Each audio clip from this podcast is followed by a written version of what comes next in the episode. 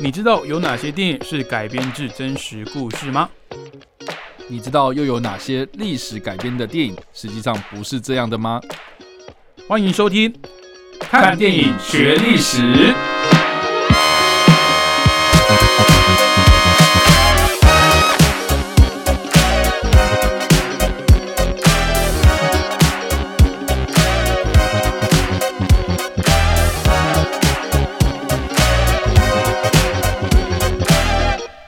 各位听众朋友，大家早，欢迎继续收听汉声广播电台。您现在收听的节目是《看电影学历史》。那这个节目呢，就是透过电影呢，来跟各位听众朋友介绍历史上发生的真实故事，还有呃趣闻哦。好，那欢迎共同主持人叉叉 Y。嗨，大家好，我叉 Y。好，那叉 Y 今天分享了一个，我个人觉得应该算是嗯大家不会太陌生的作品。啊，真的吗？哦，你先以先以作品来讲了。我们先，因为我们我们先介绍电影，我们调整一下。我刚才还以为你要讲说，呃，这个事件是我们不太陌生的事件。但我觉得，我不知道这样讲会不会冒犯到一些特定的族群。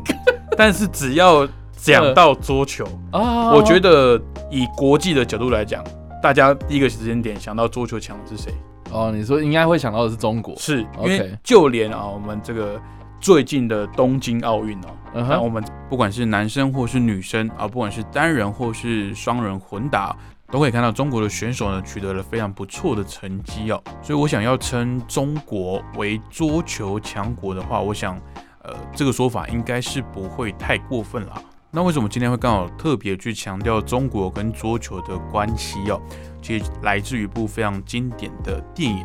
那这部电影呢，我个人觉得是。呃，老中青都是有可能你没有完整的看过，但是你对前面里面的一些片段啊，或者是它的一些经典的画面，一定非常有印象的。就是由汤姆汉克所主演的《阿甘正传》。嗯哼，我觉得你其实你当时赖丢给我这个主题的时候，我一看到《阿甘正传》，我就起鸡皮疙瘩，我不知道为什么 啊，真假的？就是因为我觉得这部电影很难有一部电影是这种，就是从小看到大哦，然后你也陪着阿甘，就是从小到大。到成年到有家庭这样子，嗯哼，然后因为自己年纪也大了嘛，所以慢慢看这些作品，你又又又回去看，会有不同的感受，嗯，然后你又刚好跟着这个阿甘有没有，嗯哼，去见证了美国近代的这个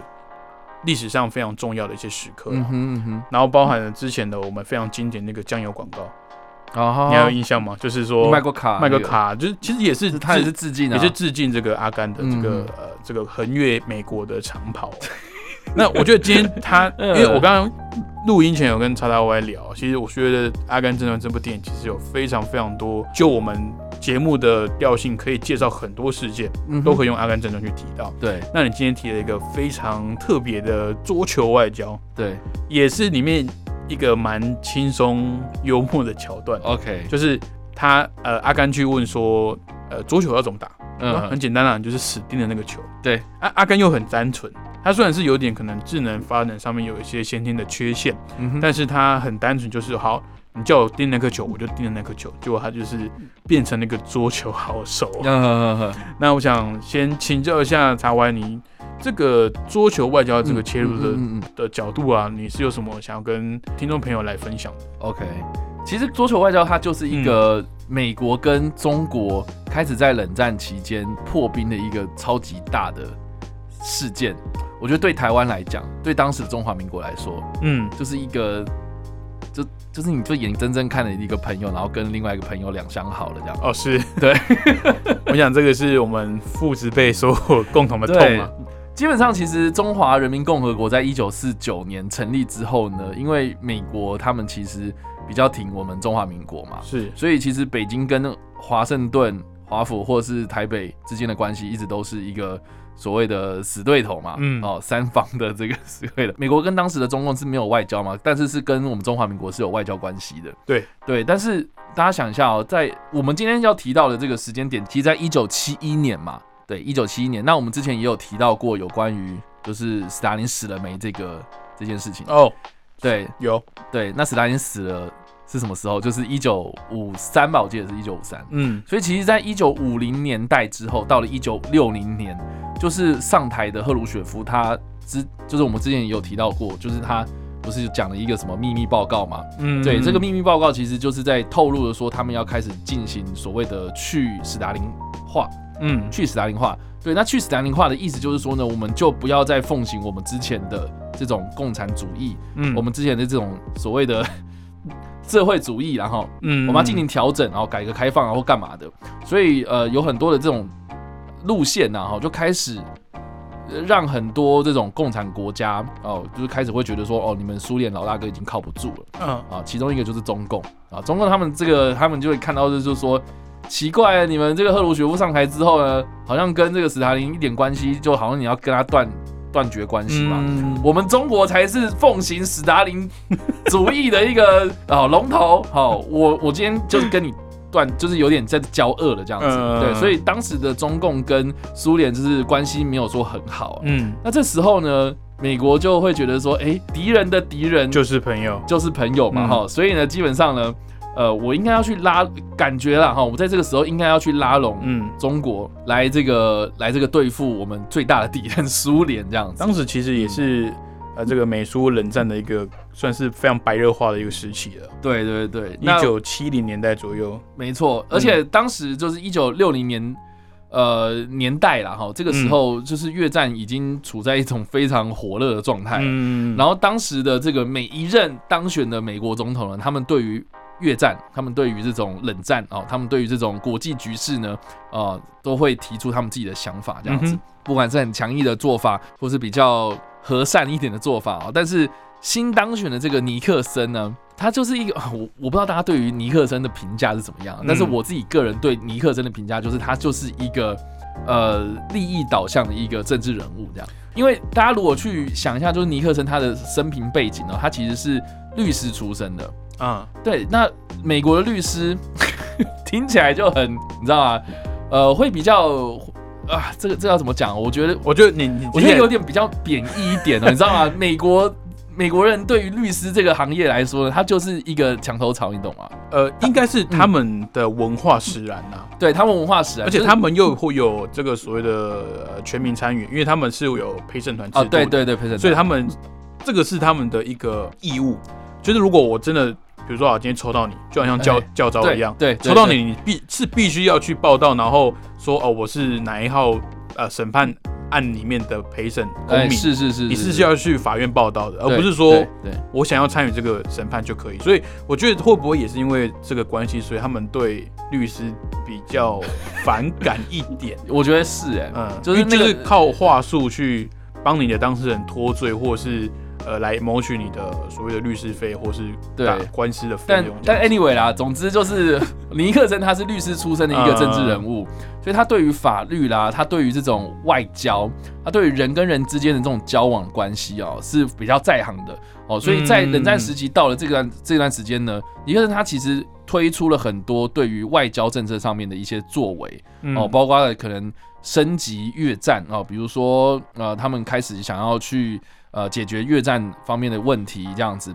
然后后续呢，呃，他们就有一个非常大的一个重大转折，就是我们今天要提到的这个桌球外交。OK，对，那这件事情的契机是什么时候呢？哦，其实是在这个三月二十八号的时候，就一九一九七一年的三月二十八号的时候，当时在日本的名古屋举办了一个世界桌球锦标赛。OK，那这个锦标赛其实已经中断了两届哦，哦，已经中断两届，而且中。也因为这是冷战期间呐，很多国家他们就拒绝参与这样，所以其实就停办了一段时间之后呢，然后终于又复办了。啊，当时的毛泽东啊，哦，他就有下令，就是说中国中国的桌球队应该要去参加，嗯，我们要走出国际哈。所以呢，其实当时就有派出呃代表团，然后到这个。日本的名古屋去参赛，这样，嗯，那因为其实也蛮特别，就是说呢，这也是少见在国际场合里面，就是看到有中国的队伍出出访哦，嗯，而且当时的这个呃中国的国家代表队哦，他们的行程其实蛮严密，嗯，被监控的这样，嗯，甚至还有就是政府人员有安插，就说他怕你叛逃嘛，嗯，所以就 就会安插在这些队伍里面，就防止你们这些人跑逃跑的，对了，这么感觉好像到今天他们还在做这种事情呢。其实现在北韩就会干这种事，对。但是当时就是确实中国也会有人在干这种事。结果在正式开赛之前呢，当然就是这些选手会去场馆里面做暖身嘛，哦，去练习这样子，准备大家要就返回饭店休息的时候呢，这个美国的运动员呢，葛伦科恩呢。他就落单了，这样，嗯，结果他就想说，好，我觉得看到哪一台车，我就上去就对了，嗯，结果他好死不死，他就上到了这个中国代表队的游览车，这样，哦，就他上去之后呢，看到一堆这个黄皮肤的这种 亚洲人，亚洲人面孔。很特别，然后就是说，因为就中国人来说，他们也很少看到外国人，嗯嗯，所以这个格伦科恩上车之后呢，就是大家就很很尴尬，所以呢，呃，就是好吧，你既然上车了，那我们就搭个便车吧，这样子，然后就直接。载着他，然后一起回饭店这样子。嗯，那当时就是这个车子啊，哈，这个车子到下他的这些饭店哦，啊，大概要十分钟的路程这样。嗯，结果据回忆啦，哈，据回忆啊，当时这个十分钟之内啊，并没有什么太多的交集。OK，好，结果呢，有一个中国的呃运动员叫做庄则栋，他就主动跟这个。格伦科恩握手，直接握手，然后还送了他就是印有黄山图案的这个杭州锦，呃，织锦啊，哦，就是送给他，就是他们他祖宗示好这样，对，就是送了他这个纪念品这样，就是说哎，这个这个就是简单跟他礼物这样，对的，宣寒暄几句。那当时这个科恩呢，就是也觉得很尴尬，就说哎，你们怎么中国人突然送我这个东西，而且还送的还蛮贵重的哈。然后结果就想说好，那我应该要回送个什么东西啊？结果他在他包包包里面就。找到找到找到一把梳子，这样，OK，就说，哎，我我真的很想送你什么东西啊，可是我总不可能送你梳子嘛，哈，结果结果呢，啊，这个 两个人就是他笑笑笑笑完之后呢，呃，到了这个饭店下车的时候呢，这正好就被当时在场的记者俩包哦，就是看到就是说，哦，怎么会有美国的运动员然后从 中国的车子上面下来呢？哦，就是被被隔天大肆的报道，嗯，对，那。也蛮有趣，就是说呢，第二天呢，科恩他就准备了一个印有 Let It Be，就是当时的那个披头士，披头士这个非常经典这个歌词的的这个运动衫。哦，运动衫，运动衫就直接送给了当时就是跟他握手这个庄则栋，然后还有回礼这样，就是就回礼啊，就是说哎，欢迎，呃，就是我我我我我们之后可以就是有更多的交流，嗯，然后当时的这一个科恩呢就被。记者访问，就说：“哎，你你打完这场赛之后，你有什么想要去的地方呢？”然后科恩就回答：“呃，我想要去阿根廷、澳洲，还有中国。”就说：“我我还想我还想再回来这样子。”这这应该说他他他想要去中国看看这样子，所以就让这件事情有了一个。转机这样子，嗯那这件事情其实回传到美国或是中国啊，两方面都对这件事情非常的重视哦。嗯，好，这边这件事情听到这边呢，就是这个科恩回去送这些人，然后当时这个中国的运动员又有送科恩一些东西这样子。你听到这样子的话，如果你是中国的运动员的话，你会有什么样的反应？对于这件事情有什么样的想法？你说我如果当时是中国运动员，对，然后听到这件事情。嗯，我会觉得，呃，不知道美国在打什么主意吗？啊，你是这样想哦？嗯，我跟你讲，我我如果是当时的那个运动员，我应该会吓死，我会觉得说我应该回国会被惩惩处。哦，你说就是因为我跟我做了一个脱稿演出嘛，我做了不该做的事情啊！你看我这个行程都被管控好的，因为等于说应该是说后续的那个被媒体放大解读的那个那个状况可能会被。回去会被就责啦，对，就是因为你说啊，你怎么惹出这种大风波？对你搞得好像我我们我们本来只是友谊赛，结果你弄得好像两国要要准备建交一样。对对对，没错。对，其实其实这件事情呢，呃，周恩来就是有点请示毛泽东，后来就是有请示毛泽东，就说，哎，我们要怎么样处置这件事情这样子。嗯。然后后来其实呃，就是毛泽东也异常的，就是接受了，就是说，那要不然我们就。把顺水推舟，对，顺水推舟就是说，我哎，那我们就把这个，我们就收集一下，呃，美国运动员那边的意愿啊，我们就是给他们有点意愿调查，就是说，那我们把那个呃有想要来中国看看的一些美国的队员的呃的的名字给记下来，然后让我们之后来跟他们联络，让让他们来就是访访问这样子，那也蛮有趣呢。就是说呢，美国的国务院他们接受到哦当时的驻日大使哦。对于呃这件事情的看法的时候呢，呃尼克森就也也非常的乐意啊，所以就双方一拍即合，就认为是说好啊，或许这件事情是呃，大家可以试着用桌球的这个交流的名义来互相的这个进行一些可能 不是那么政治意味那么浓厚的一些访问。应该说，我用桌球去桌球的友谊赛。交流去包装了，没错。但其实，呃，双方其实都各有他的政治意图。嗯嗯，所以我觉得这件事情也蛮特别的。我可以说是在呃近代史上，这个国际间的外交算是一个可以说是一个典范。没错，就是我用体育赛事 去包装，但其实各自有各自的政治目的。那像美国当然很明显了，就是他想要借由借由跟中国去交好，然后去梳理苏联嘛，因为当时其实正值冷战。嗯，那其实这个桌球外交呢，其实也就后续导致了这个中华民国跟美国渐行渐远了。就是在当时，因为当时还有建交嘛，所以会觉得说啊，你怎么会跟这怎么讲汉汉贼不两立？你总会跟我们的这个敌对的国家办这个友谊赛哦。对，所以其实现在看很多。呃，世界上的这些赛事啊，你说不管是奥运啊，还是其他的一些，呃，表面上是这个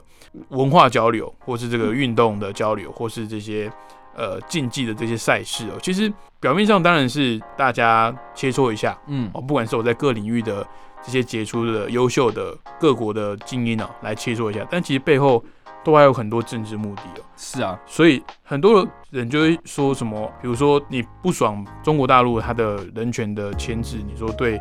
呃，新疆也好啊，对这个这个香港有一些太过激的一些行为，嗯，你就背给他，我不参加你举办的所谓的北京冬奥。很多人会觉得说，哎，那你这样背给有什么意涵？其实这个背后就是有在暗示你说，你做这件事情，我已经在友好交流的这个领域，我都要抵制你了。对啊，所以其实也都是嗯，各国际间的一些政治对话了，没错没错，只是可能他只是用呃我不参加你的赛事这种方式来表达而已。嗯，反正这件事情呢，我们刚刚有提到是说，呃，其实是在日本的名古屋的世界桌球锦标赛上面发生的事情嘛。嗯，那后续呢，其实呃一直到了四月十号啊，也就是这个世界。桌球锦标赛结束之后呢，当时的美国总共有十五个桌球的队员哦，嗯，哦，就是抵达了中国哦，这个是他们在这个中共建立以来第一次有美国的团体有访问到中共的这个北京，还有上海，还有杭州哦，就是在中国这个地方呢，哦，待了大概七天哦，就是到了四月十七号离开。那在这之前呢，他们有进行了两场的友谊赛，而且呢。毛泽东本人都有去 到现场，那个观观礼这样子。嗯，然后呢，我觉得更有趣就是说呢，这件事情过了一年之后，也就是说到了一九七二年的四月十一号，就是中共他们的桌球队，然后反过来访问了美国，然后当时的队员呢，啊，他们就参观了。像是底特律的工业基地啦，或是他们有去迪士尼乐园参观这样子，嗯，所以你想想看哦，他们虽然就是美其名是这个 桌球队啊，去打桌球的友谊赛，可是实际上呢，就像刚刚伟杰有讲到的，就是说他们都有去参参互相参观一下，就是说对方的国家里面的一些重要的一些东西这样子，嗯，所以其实这也导致了在一九七二年的二月份哦，尼克森他去访问了中共。然后让中美关系解冻这样子，然后才有后续的中共跟美国建交这件事情。嗯，对，所以其实这也导致了，哈，如果如果长远的影响来看的话，就这也导致了，就是说中华民国跟美国断交了。我觉得是，对，就是慢慢的，呃，渐行渐远了，渐行渐远。对，好，那今天这个桌球外交，我觉得这个切入点非常特别。那刚刚节目开头的时候。有跟大家介绍，其实《阿甘正传》已经先破梗了。对，我们今天要介绍的电影 其实就是《阿甘正传》。嗯，那我不知道各位听众朋友有没有印象，其实里面有一段哦，应该说里面好几段都是这个汤姆汉克所主演这个阿甘本人哦，他用这种不管是呃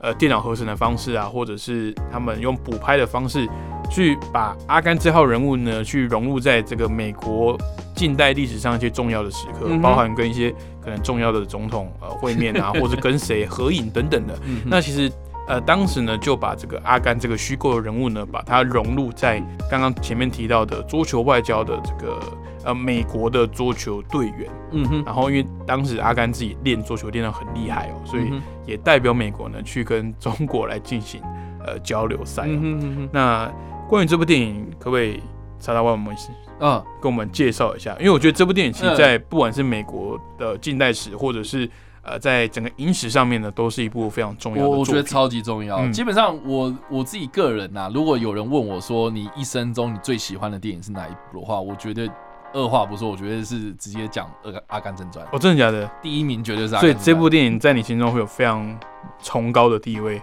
超级崇高，它对我来讲就是一个我的，反正就是我人生第一名就对了。OK，对，就就像刚刚伟杰有讲啊，就是说你在不同的人生阶段看这部电影，你就会有很多不同的收获。嗯，因为像我记得我印象很深刻，我大概小学二年级的时候看这部片。嗯，然后当时当然看不懂啊，然后我只是觉得很好笑，怎么会有人就是跑步跑到一半，然后就是长出大胡子啊，然后很好笑这样子。对，我就是就看到那些画面会觉得很有趣这样。可是我根本就不知道说什么，他为什么要跟那个珍妮嘛，哦，爱的死去活来这样。就是呃，对，这这这方面我当然会不懂嘛。对，可是后来长大之后，你会发现说，其实像里面有讲到很多那种美国的，你知道战后婴儿潮之后呢，有很多的年轻人他们在。经历冷战时期的时候，这种很未知的未来的时候呢，他们有很多不同的反应出来，所以这也造就了像是阿甘这个人哦，他的这个呃，他这个这个生，他的这个一生里面有遇到了哪些事情，然后也这个阿甘身边有很多不同的青年，包括我们刚刚所提到那个珍妮呀，嗯，哦，他可能就是哎对未来很迷惘，所以他可能会。呃，在当时可能会加入一些嬉皮的团体啊，然后去有一些什么迷幻药啊，然后吸毒啊，然后或是去参加这种反战团体啊。可是他他找不到自己的目标啊。对对对，就是他其实某方面程度反映了当时美国的年轻人对于未来的未知，然后有很多不确定性，所以有很多的这种呃自己的想法或立场怎么的，就是会有很多不一样的发展。这样，嗯，对，像我。我我们刚刚有提到嘛，这个桌球外交这件事情，它其实是有点像顺手推舟，有点像顺水推舟的，就是说阿甘他先去打了越战嘛，嗯，他。他也是被国家所征召，然后去打越战，然后打了一个就是大家都觉得很莫名其妙的一场战争，然后甚至是我我我自己个人最喜欢的那个桥段，就是他他被就是他他反国嘛，因为他受伤反国之后呢，就被当做是战争英雄这样，嗯，然后就就是去给那个美国总统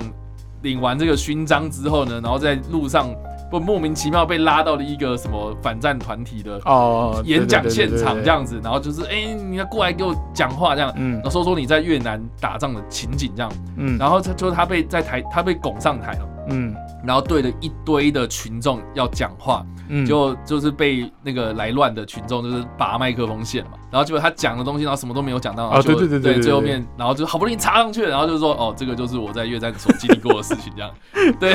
所以我我哎，我觉得这个是很好笑，没错，对，可是其实这个就反映了当时美国有很多人，他们不愿意去回首这个战争。越战这件事情，对对，然后也可以看得出来，就是说其实反战为什么？就是大家都不知道为什么要反战啊，嗯，对啊，我我我为什么要去这个？我们只知道是说什么啊？这个美国他们可能犯下了很多这种战争罪，然后那个打越战就消耗我们国内的一些，比如说经济啦，或是民生啊什么有的没的哈。就是我们都很莫名其妙，就是说我们为什么要去打一个不是属于我们的东西这样子？所以当时就是为什么要？我觉得电影里面的手法很很有趣，就是他用这样子的方式去呈现当时美国的反应嘛。因为你真的是要听一个军人讲说他在越战经历的事情吗？其实，其实你你你你这样讲，我才想到，呃，前阵子我听一个脱口秀的演员，OK，国外的，他在讲啊，说呃，其实你说不管是以前的。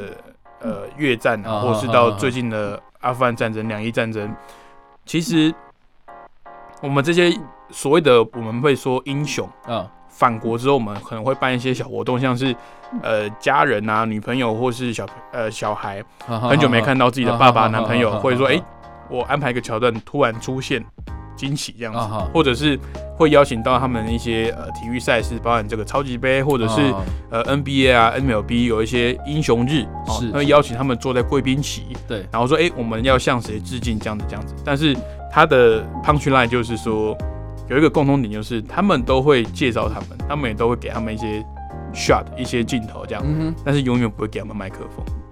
哦，就是不会给他们发声，不会让他们讲话。对，是哪一天如果你说哪个退那个职业军人，然后突然把麦克风讲到说，哦，我跟你讲的那个怎么怎么，那你马上被麦，你们马上被切掉这样子。因为因为没有人想要知道这件事情，我们知道哦，对你很哦，你很棒，你是英雄，给你拍拍手这样子。可是其实我们必须要去正视战争的呃留下的一些后遗啦。对啊，不只是呃感谢他的付出，然后欢迎他回国之外，其实你也要去去正视说，不管是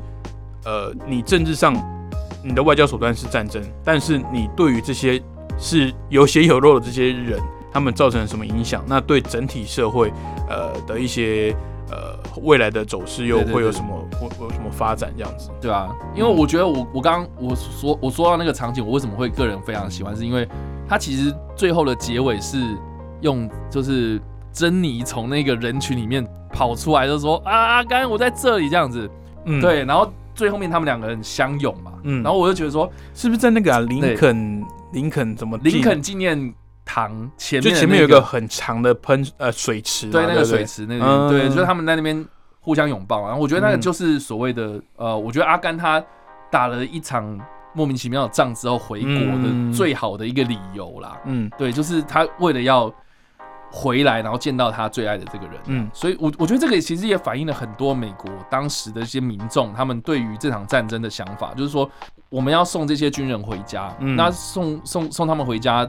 就是每每个人各自的理由是什么，他们都可能会有所不同，嗯，他们想要遇到的人，他们想要做的事情，但是你当你看到你最爱的人在你面前的时候，其实就是这个就是最好的理由啊，不用多说什么，就其他的也就不需要。什么言语去再去讲什么？对对对对，然后我觉得更有趣就是说呢，呃，我们刚刚有提到嘛，就是他在这个 呃，因为越战期间然后受伤，然后在这个军医院里面呢，然后被这个同袍怂恿说，哎，你去打桌球。然后呢，回国之后呢，他经历这些有没的事情之后呢，然后被这个哎美国的这个桌球国家队征召，然后去中国打桌球。嗯，我觉得这个又是一个很强烈的对比啊！你上一秒就是哎，什么民主跟共产主义在那边对，在越越南这个地方打的这么的激烈这样子，然后结果哎你在运动场上面，其实大家就是哎这个以球会友嘛。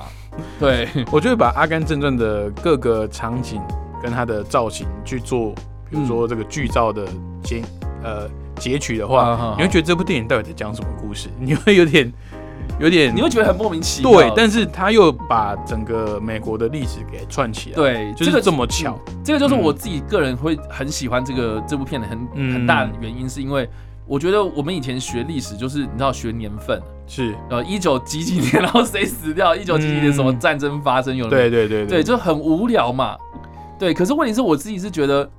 哎，其实历史应该要这样子看的，就是说它是一个脉络。嗯，就说你看，我我们因为发生这战争，然后我们在冷战时期啊，因为什么样什么样的原因，然后有有非常激烈的战争，但是又有这个非常可爱的一面，这样对，用用用桌球，然后去互相交朋友这样子，这样。所以我就觉得它整个的脉络，你会看下，你会觉得说，哦，其实就就是有一个逻辑在。嗯，然后另外一方面就会觉得说，哎，其实很讽刺啊，就说，哎，我上一秒跟你是。敌人，嗯，结果我下一秒又可以跟你在桌球桌球桌上面，然后大家当朋友，以球会友，以球会友，然后甚至是哎，如果你知道这件事情在讲桌球外交，然后又知道说桌球外交后来的结果是。可能哎，美国跟这个敌人的敌人就是朋友这样子去去交好，然后上呃就是牺牲掉的是中华民国的利益等等的这样子，你你你就会知道说，其实每一件事情都有它的影响跟后果这样。嗯，对，所以这也是为什么我们要去聊历史很大的原因嘛，就是说我们要从历史中从中学学到教训。啊，就是说哎，你看像你刚刚提到啊，就是说哎，为什么要去抵制？那个北京奥运，对对对对对，我我我们在呃运动场上面为什么要去呃多多少少一定会牵扯到一些政治的东西。我觉得很大的原因就是因为你，你如果知道桌球外交，他曾经有这样搞过，对。对对，就很难切开了，对，就很难切开，而且甚至是你对这件事情就会有比较敏感的嘛，是啊，就是很多什么后果，什么什么国家跟什么什么国家交流，哦，甚至是你看有两个国家在那边踢足球，可是他们可能是世仇，他们对 他们是世仇，可是他们私底下就是会对啊，可能因为一场足足球的关系，然后就引发一场战争，是历史上确实有曾经发生过这件事情。一次世界大战就是有发生在壕沟。过圣诞夜嘛，然后我就出来说，哎，啊，圣诞节，不然我们抽根烟，踢个足球。对对对。但是其实过了那个圣诞夜之后，我们明天是要厮杀的。对，所以这个话说回来，我是自己觉得说哈，就是说呃，我们在看历史故事或者历史电影的时候，我觉得我们应该是要去看一下。这件事情在历史上面哦，它到底对我们现在有什么样的影响？嗯，然后再去避免未来会不会有类似的悲剧？嗯，哦，去防止它发生这样。嗯，对，所以我觉得，我觉得我们看桌球外交，我们虽然就是《阿甘正传》里面其中一个很轻松、很有趣的一个桥段，对对，可是我们看到这件事情的背后，其实跟台湾息息相关啊。对啊，所以我觉得一定要提这件事情。是，我觉得《阿甘正传》呢，他，我想他最经典的一句呃名言啦，其实他在电影一开始的时候就跟大家介绍了，就是他说他妈妈跟他讲说，人生就像一盒巧克力，你会吃到什么口味都不知道，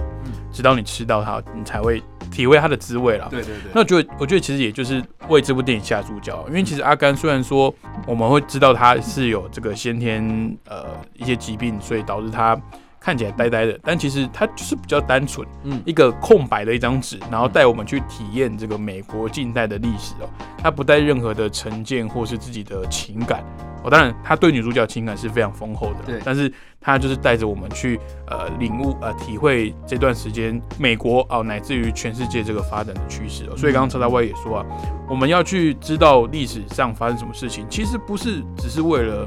呃，你的兴趣或者是为了你的考试哦，想要考好一点。其实我们去学历史，去了解历史呢，去分析历史上发生这些故事啊，其实也是让我们更能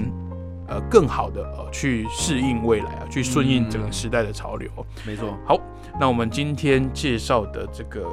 历史事件呢，是一九七一年四月十号的桌球外交。那推荐的相关影视作品呢，是来自一九九四年美国所